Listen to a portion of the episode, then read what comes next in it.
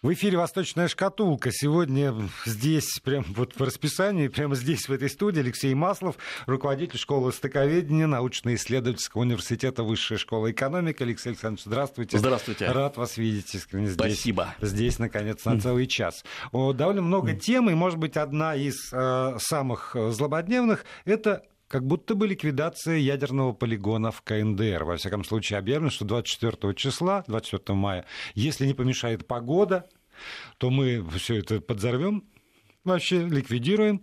Журналисты э, съезжаются, но вроде погода мешает им туда приехать лично посмотреть. И даже было сообщение, что за участие в этом э, шоу надо заплатить денег журналистам. Как-то мелькнуло что это такое. Но это все антураж. А вот главное, что действительно Северная Корея ликвидирует свою ядерную программу. Вот подумайте, какой потрясающий пиар-ход. Это же вот, э, понимаете, если бы они так тихо свернули эту ядерную программу, собрал бы Ким Чен Ын своих э, генералов, сказал, все, ребята, завтрашнего дня не запускаем, вы развинтите весь этот ядерный полигон, э, металл на металлолом и так далее, это было бы неинтересно.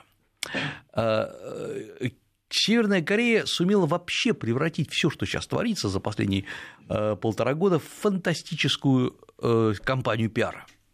И э, это еще не пик пиара, я подозреваю, потому что конечно, да, полигон будет демонтирован. Надо понимать, что э, сам по себе этот полигон э, уже, скорее всего, наверное, наполовину демонтирован. Мы же прекрасно понимаем, что просто так вот взорвать или раскрутить его за один день невозможно. Это и глубинные укрепления, это и конструкции, но в конце концов в хозяйстве все может пригодиться. Э, более того, есть постоянно повторяются слухи, и, к сожалению, приходится их озвучивать, поскольку никакой достоверной информации нет, что полигон был поврежден во время э, нескольких последних испытаний, неудачных испытаний, поэтому, в общем, он якобы не пригоден, хотя его можно восстановить. Но факт остается фактом. Зачем все это делается? Почему делается такой помпой? Объяснение, на мой взгляд, очень простое. Э, сейчас Ким Чен Ын очень четко и жестко говорит, что все, что было намечено, все, что было обещано, они выполняют.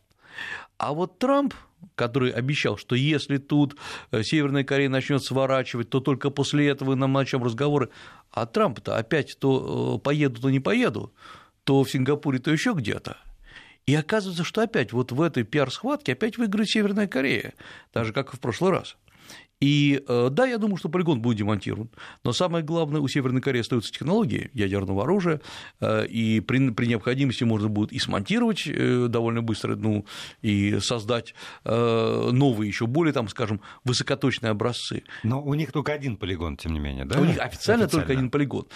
При этом все время объявляют, ну, японцы часто об этом заявляют, что у них есть как минимум еще один полигон, который находится, так сказать, под парами, но ну, в данном случае это не важно. Важно то, что мы сталкиваемся еще раз с рекламной кампанией, за счет чего про Ким Чен Ына будут говорить. И получается, что Ким Чен Ын подходит к встрече с Трампом, которая вот намечена на середину июня, э, ну, таким раскрученным парнем, как бы мы сказали. И вообще такой принц в сияющих доспехах. Да, очень позитивный парень. Э, а вот Трамп э, проигрывает опять эту схватку. И я думаю, что если будет она, я имею в виду, э, встреча отложена, она будет отложена по одной простой причине. Трамп не может встречаться с Ким Чен Ыном на позиции падения, падения своей популярности, э, потому что как-то не все вышло так, как он хотел. А, поэтому мы еще посмотрим, конечно, тут многие удивляются, почему в Сингапуре будет встреча, а не в какой-то другой стране.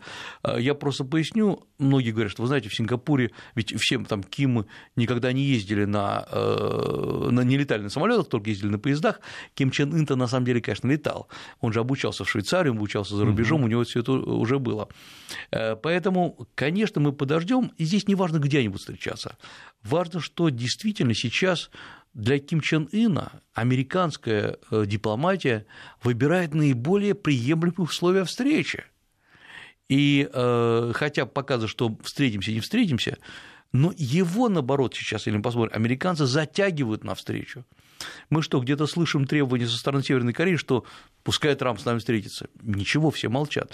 Так что получилось сегодня утром, я вместе с моими коллегами в школе востоковедения мы принимали делегацию очень важного э, корейского, корейской, корейской институции, называется э, Северокорей, ну, вообще называется Корейский институт э, воссоединения Родины.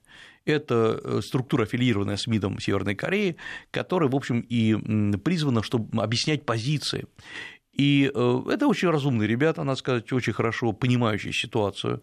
Образованные там внутри Кореи? Внутри Кореи. Внутри они, Кореи, конечно, да? абсолютно патриотичны, у них железные формулировки, но они не вызывают ощущения, естественно, ни сумасшедших, ни фанатиков, ни вот тех фанатично преданных делу людей. Они говорят очень разумные вещи. Это разумность, конечно, северокорейская.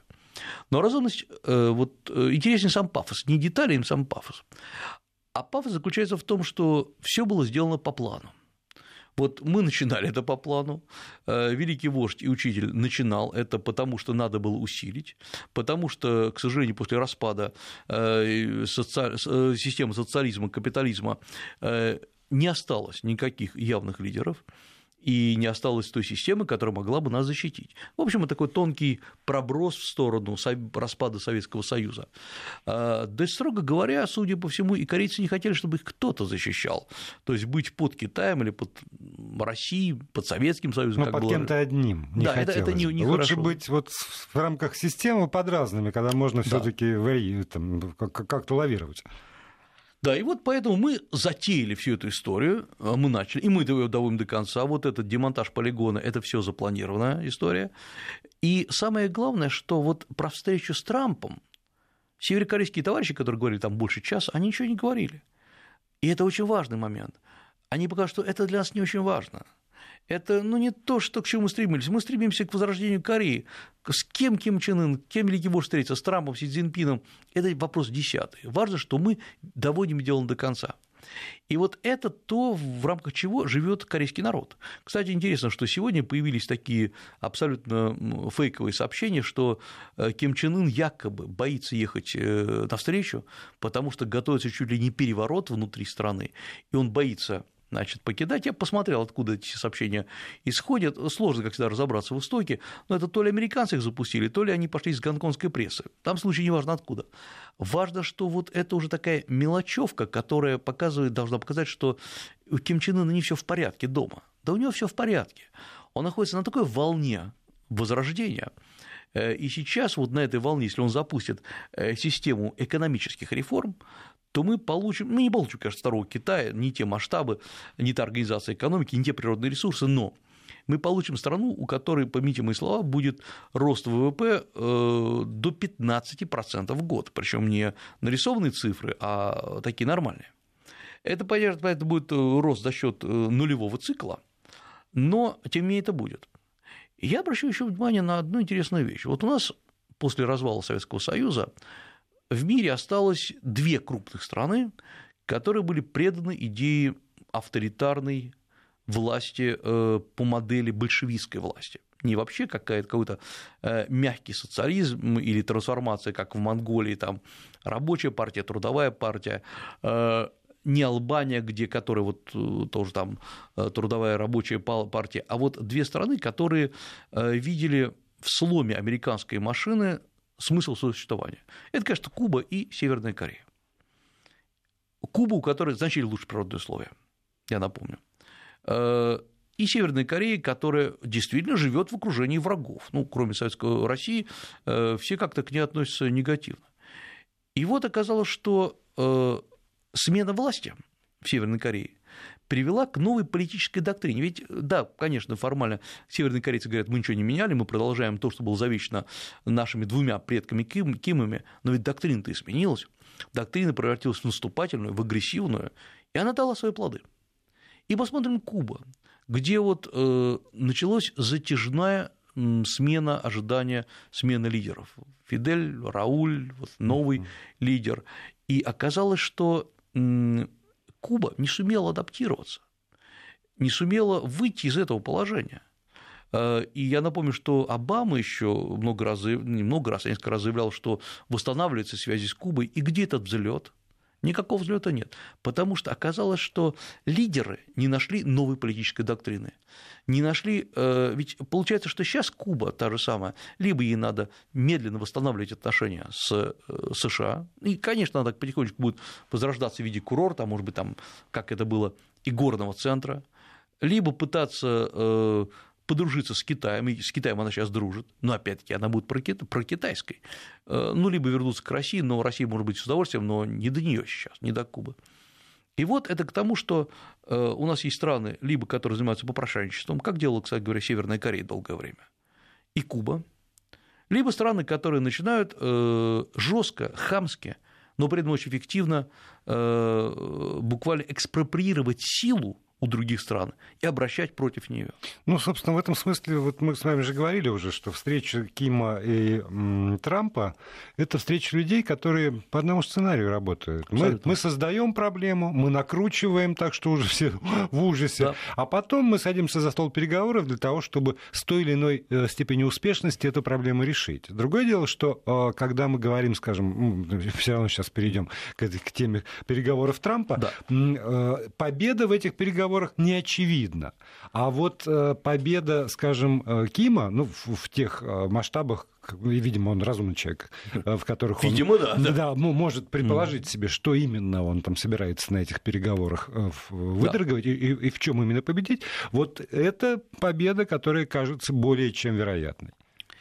А, я думаю, что да. И самое главное, что Трамп запустил для всех один и тот же сценарий. Это я обращу внимание для Китая, для Северной Кореи, для России.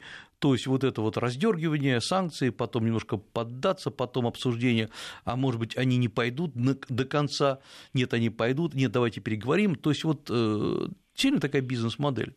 Э, как ни странно, э, Северная Корея лучше всего выстояла в этой модели.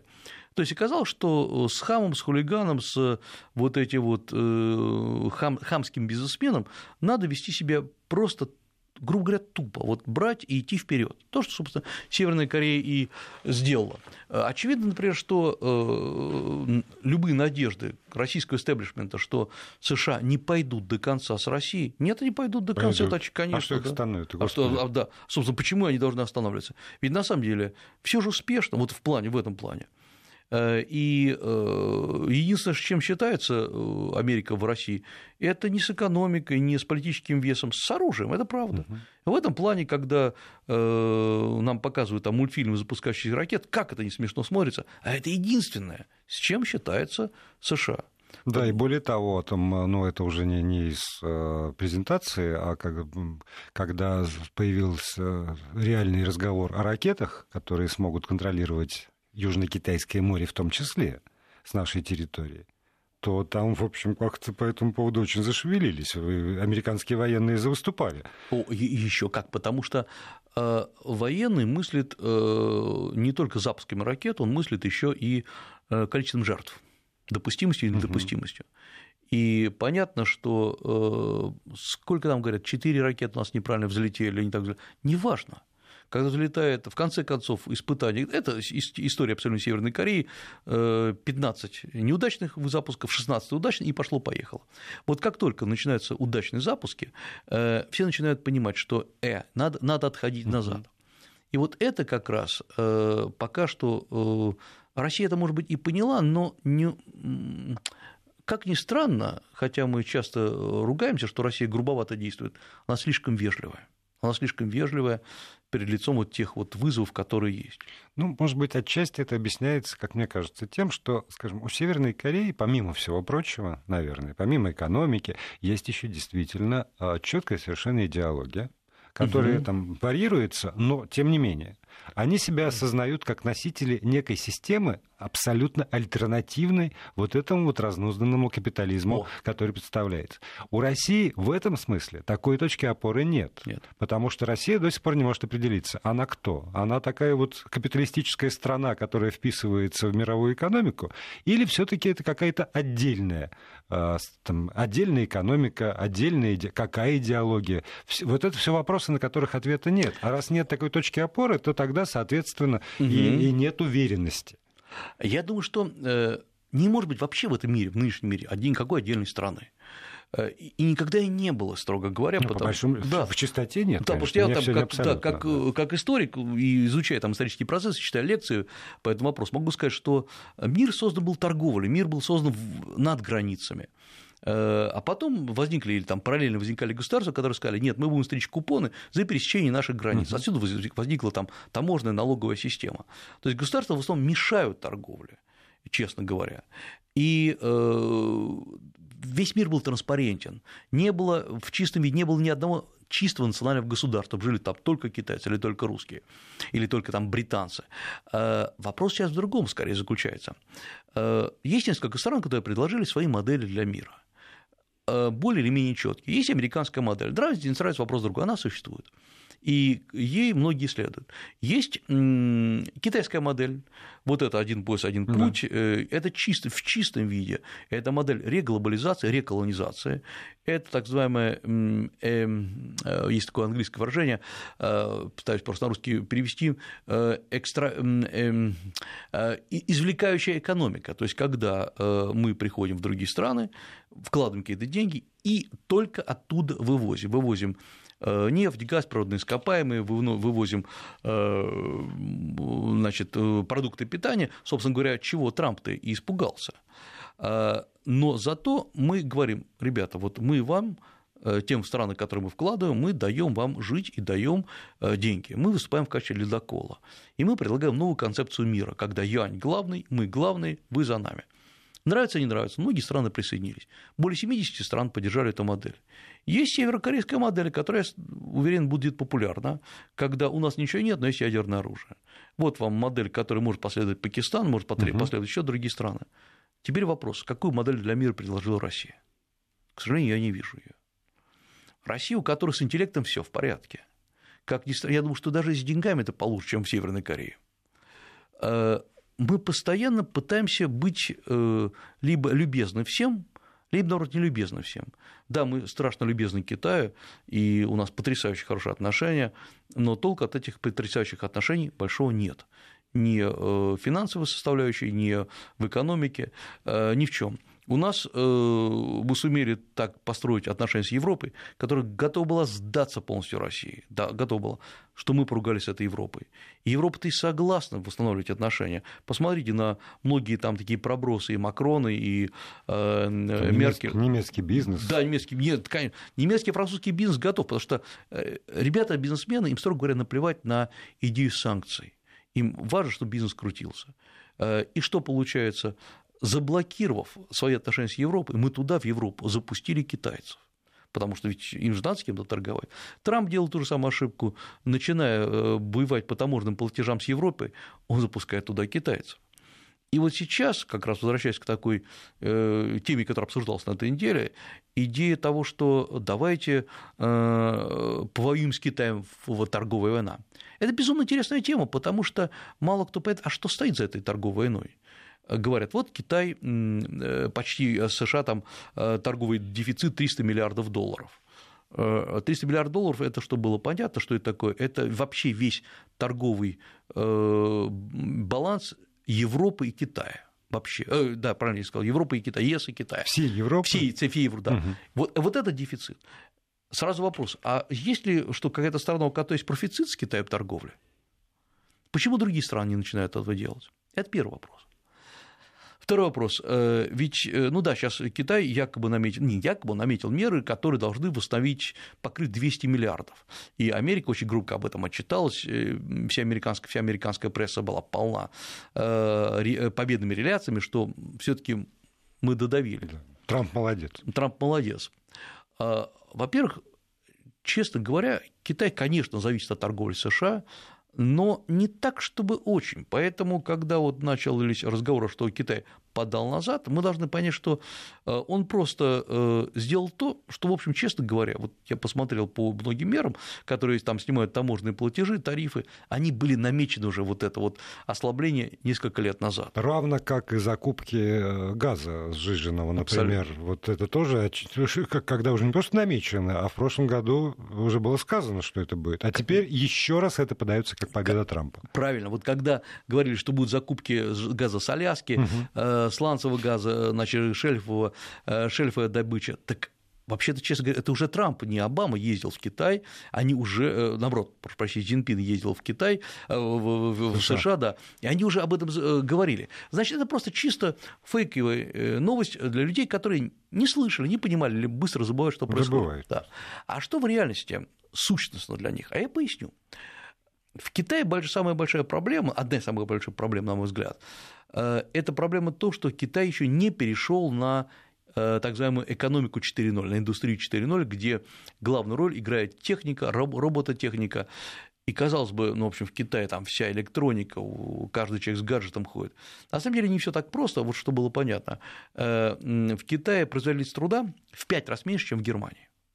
Это прилично в 5 раз.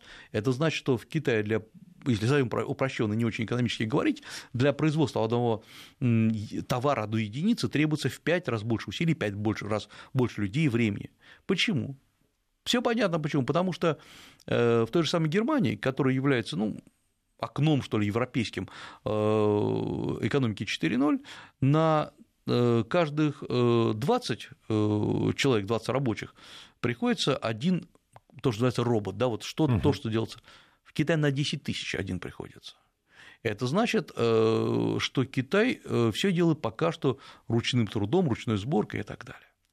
Китай знает об этом, Китай опомнился, Китай сейчас пытается внедрить, э, и он это сделает. Но для этого им нужны новые технологии. Поэтому эти технологии поступают в основном из США и из Европы. Если ругаться с США и ругаться с Европой, отрезать себя от новых технологий. Китай сам дойдет до этого когда-нибудь, все правильно, но пройдет какое-то время. И вот в любом случае мы если все пойдет как пойдет, Китай сейчас выделяет там около э, совокупно э, 3 миллиардов долларов только на базовые вот э, перевооружения, это очень много, э, я буду робототехникой, э, заключают договоры с крупными корпорациями типа Сименса, опять восстанавливается так называемый Siemens Сити под Пекином, где внедряется робототехника, где а, переобучаются люди, вводятся новые курсы в университетах. То есть, конечно, Китай лет через 15-17, он именно этой базе базис скакнет вверх. Кстати говоря, это, к сожалению, Россия в этом плане находится очень сильно позади, потому что э, пока индустрия 4.0 в России не заработала. Хотя, опять-таки, они говорят, говорят, знают, но если мы перемещаемся за пределы крупных производств Москвы и Санкт-Петербурга, э, мы сталкиваемся с производствами технологически оставшимися в 90-х годах. И э, вот сейчас главное для Китая не потерять связь с США э, и чтобы продолжать пока перенимать технологии. А потом посмотрим, чем все это закончится. И поэтому та цена, которая, ну, так или иначе, официально объявлена, но вот в курсе, там, так или иначе циркулирует в прессе, это не, небольшая цена для тех целей, которые Китай Абсолютно ставит точно. в перспективе. Мы продолжим этот разговор э, в рамках э, «Восточной шкатулки». Напомню, Алексей Маслов, руководитель школы востоковедения, Высшей школы экономики, здесь в студии. Если у вас возникают какие-то вопросы по ходу нашего разговора здесь, то не стесняйтесь, 8 903 170 63 63 в WhatsApp и Viber и 5533, короткий номер для ваших смс-сообщений. Продолжаем программу. Алексей Маслов, руководитель школы востоковедения Высшей школы экономики, здесь в студии. Если есть вопросы, координаты вам известны, ну а мы продолжим. И, Алексей Александрович, вот еще тема, которая опять очень, очень злободневная. Mm. Наш бензин растет, да. народ возмущается. У меня по этому поводу был в воскресенье или в субботу интерактив со слушателями. Выслушал просто вот... Ни один спасибо не сказал, да? Очень горячие по этому поводу суждения. При этом есть рядом огромная страна с растущей экономикой, гораздо быстрее растущей, чем там среднемировые темпы, даже при том, что как будто бы замедлилась. На фоне э, такого экономического роста, в общем, конечно же, есть и э, инфляция, и рост цен, и э, там, потребление зачастую опережает э, возможности, соответственно, предложение, там, спрос опережает предложение. Как у них с этим делом, с бензином и с ценами на бензин? А у них дороже. Во-первых, у них дороже. Вот за последнюю неделю э, в Китае, э, приводя на русские деньги, бензин стоит 73-75 рублей. Так что э, мы еще хорошо живем, хочу а сказать. зарплаты? На, вот. Это хороший вопрос, правильно. Зарплаты еще дотации. Вот об, об этом надо поговорить. Когда вы покупаете бензин, если вы просто частник и у вас своя машина, вы платите вот эту сумму. Если у вас э, машина при э, каком-то предприятии, или, например, вы имеете какие-то льготы, а в Китае любой разумный человек имеет льготы, он платит, доплачивает специальными талончиками. Когда-то у нас в России это было, еще в Советском Союзе было, и э, сейчас китайцы платят в среднем, вот я много раз об этом говорил, 40-45 рублей, то есть чуть даже меньше российской цены. Хотя, если я как иностранец подъеду, я буду платить 75 рублей. Зарплата в Китае, я напомню, в 30 крупных городах Китая сегодня средняя зарплата полторы тысячи рублей. Долларов. Э, нет, полторы, э, простите, полторы тысячи долларов, да. Ну, я в доллар перевожу, это получается у нас 75 э, тысяч рублей. Это средняя зарплата, средняя температура по больнице. Поэтому, в общем, надо понимать, что в России-то это далеко, наверное, не самая средняя зарплата, если, опять-таки, отбросить да. из статистики Москву. Вообще надо понимать, что в Китае средние зарплаты выше, чем в России. Э, мы этим не пользуемся, э, потому что, казалось бы, к нам должны потечь. Это вообще один из уникальных элементов, когда вместо того, чтобы к нам деньги текли и к нам текла рабочая сила, э, тем не менее, просто она отсюда идет отток. И это тоже большой вопрос, и мы, может быть, об этом поговорим. Но самое главное, в бензин, бензин китайский тоже заложено очень много акцизов. И акцизы это понятно, потому что Китай, во-первых, надо понимать, Китай объясняет гражданам, почему есть та или иная цена. Это очень важный момент. Объяснять не постфактум, когда все психанули и начали спрашивать. Он объясняет, что, вы знаете, мы вели пенсии. Э, у нас прошла пенсионная реформа. Каждый из вас, из ваших родителей получает пенсию в размере э, там, 10-15 э, тысяч рублей минимум в Китае. Обычно 25-30 тысяч рублей. Нам надо их кормить.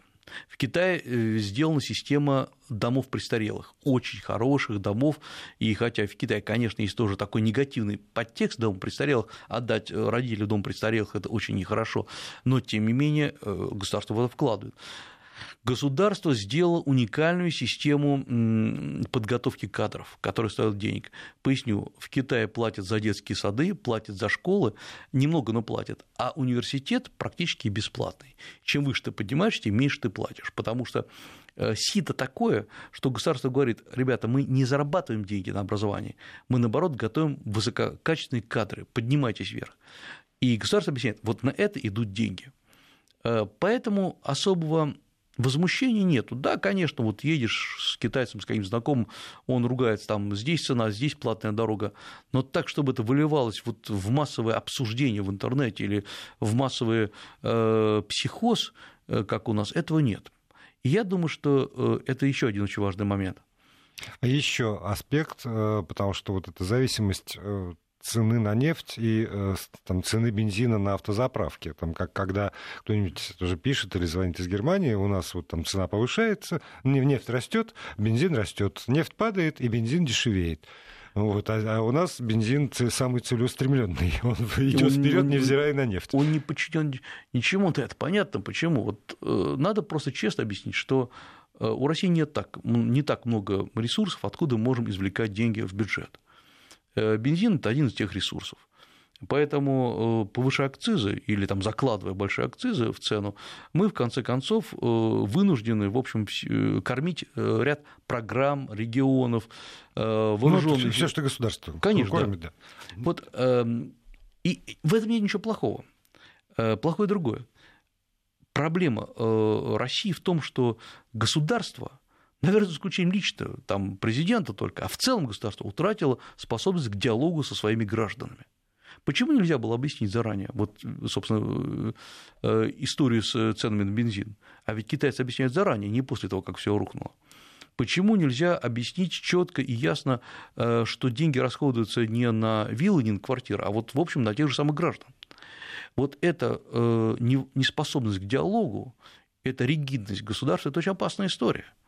И э, оказалось, что структура построена так, что чиновнику легче отмолчаться, чем э, вступить в диалог с людьми.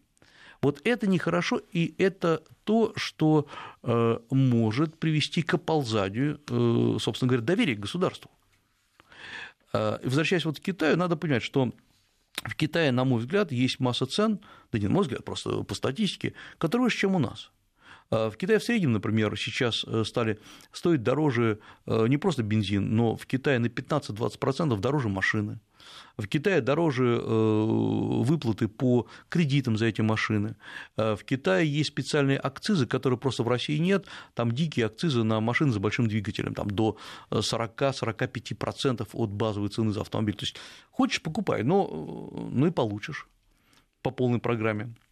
Э, в Китае есть акциз, например, на деревянные палочки. Он небольшой, 5%, но чтобы не вырубали леса. Когда, mm. да, все говорят, что это, что деревянные палочки. Это я студент, говорю, слушайте, давайте почитаем спокойно. В Китае живет полтора миллиарда человек. Или даже предположить, что только миллиард из них э, обедает и ужинает, то, соответственно, даже если они едят два раза в день, хотя китайцы едят нормально, как нормально три раза в день, соответственно, в день э, вырубается 4 миллиарда палочек, тратится и выбрасывается. Mm-hmm. Поэтому надо как-то прекратить это дело. И вот там я же не говорю про предметы роскоши, но Китай объясняет, зачем это делает. Вот этот момент, где в Китае многие вещи дороже, и в Китае сегодня жить дороже, чем в России, если опять-таки исключить Москву. Шанхай стал одним из самых дорогих, самый, прошу прощения, самый дорогой город э, Азии.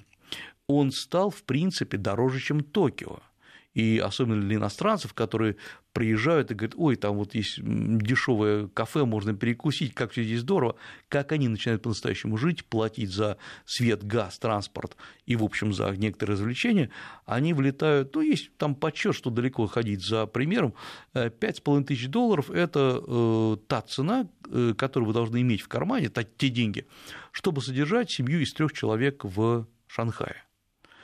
И вот вы почитайте, сколько вы должны зарабатывать в год, э, а если вы частный бизнесмен, э, сколько вы должны зарабатывать в год в своем предприятии, чтобы ежемесячно извлекать 5,5 тысяч долларов на вот все это. Только на прожитие. Да.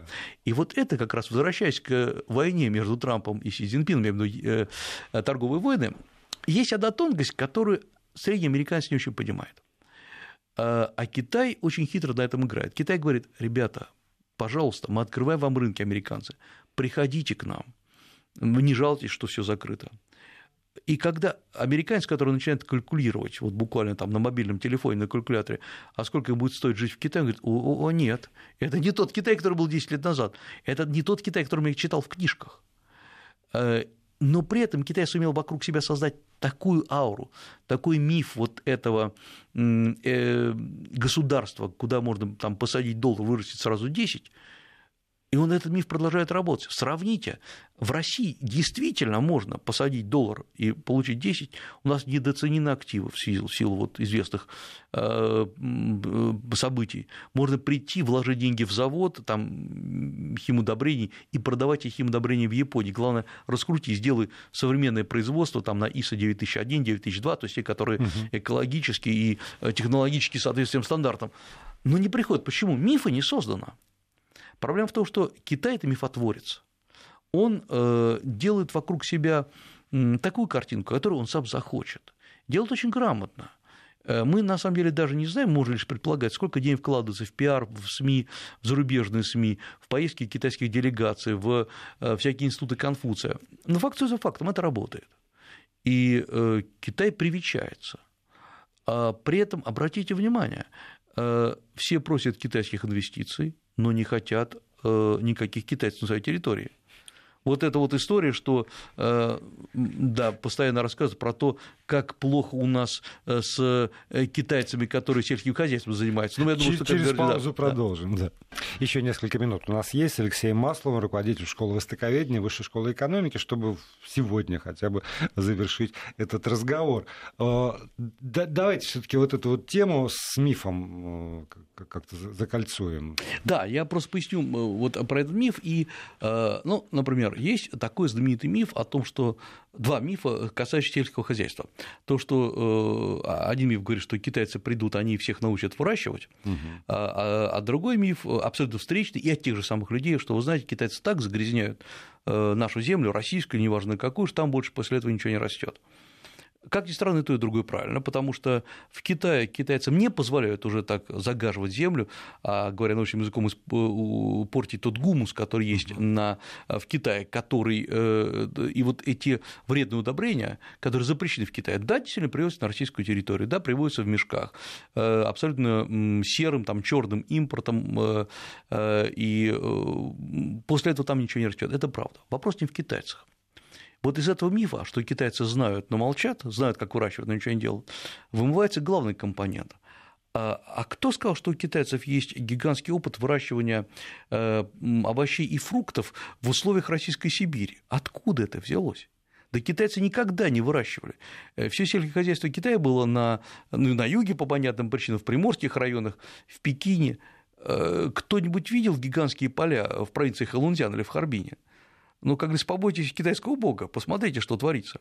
Зато, вот я буквально недавно вернулся из Владивостока, эм, мне местные жители российские рассказали э, то, как э, выращиваются, делаются подушки э, для выращивания там, вплоть до винограда в Владивостоке, когда зарываются под зем... ну, вот туда под землю. Старые матрасы, специально в Китае закупаются приборы для измельчения веток, они измельчаются в труху и зарываются вниз, заливаются жидкостью, и за счет вот этой теплового гниения, а сверху засыпает земля, они выращивают чудесную картошку, они выращивают виноград, они выращивают какие-то овощи, фрукты. Это колоссальная работа.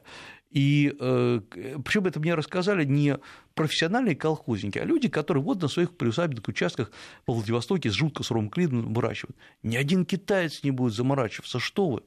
Причем вот этот, это поле дает, э, вот пока гниение идет, а, грубо говоря, матрас может гнить угу. там в течение долго. Многих, да, долго, эм, и все идет безотходное производство, э, то есть весь мусор, он туда зарывается.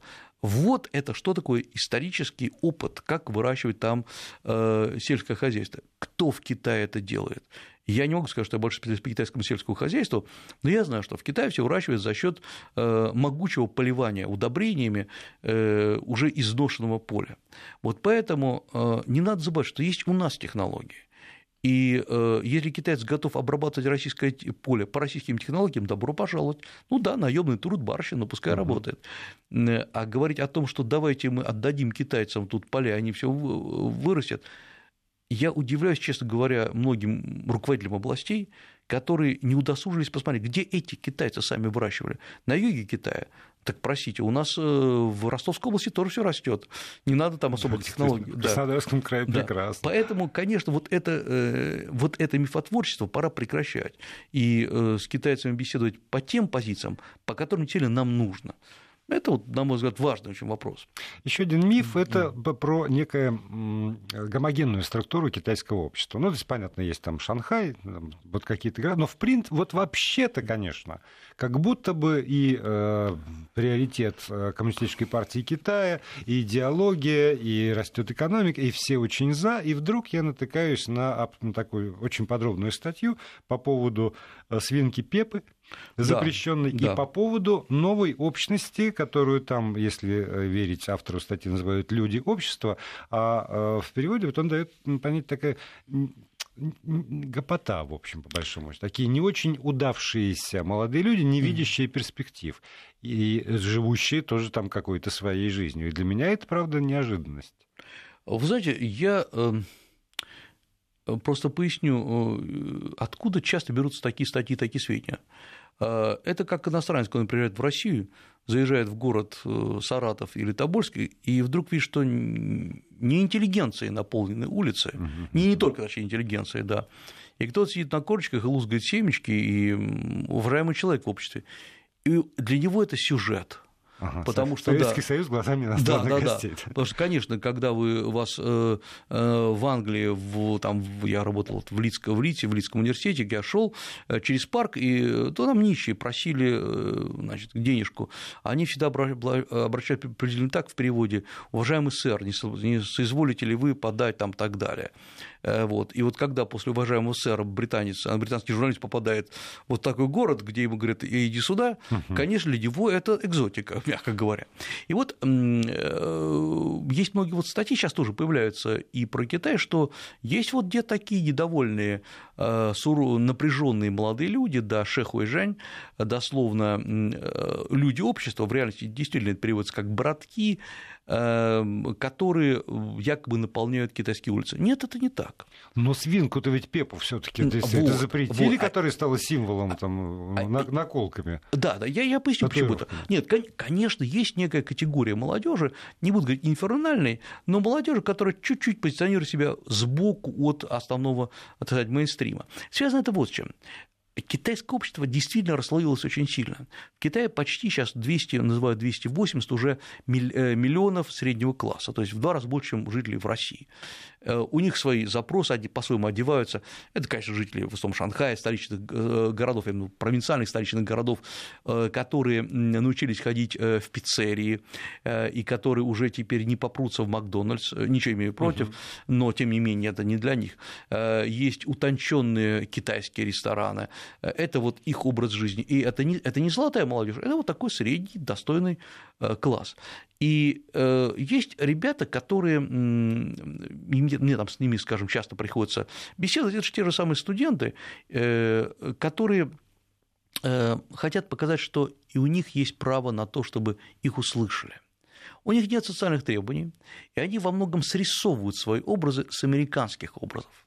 Это довольно интересно, когда э, э, чем-то сейчас вот эта часть Китая напоминает э, Россию 90-х годов, когда все стали смотреть американские фильмы, и из которых вырисовывался, что в Америке, во-первых, есть герои, вот, которые спасают в одиночку мир, а также в Америке кругом на улицах стреляют. Ну, потому что это такой стандартный сюжет фильма. Еще они такие развязанные ходят, наверное, кладут ноги на стол перед тем, как заговорить с собеседником. И вот это очень интересно. Вот эти молодые китайские ребята, которые очень мало, на самом деле, знают о внешнем мире или знают э, там своеобразные какие-то вещи, они вот э, пытаются имитировать, и это получается кичево, смешно и очень жалко. Э, и да, в Китае запретили эту свинку Пеппи, которая ну, там, стала символом этих ребят. Но, но на китайское общество это никак не повлияло. К сожалению, время истекло. До следующей среды. Спасибо.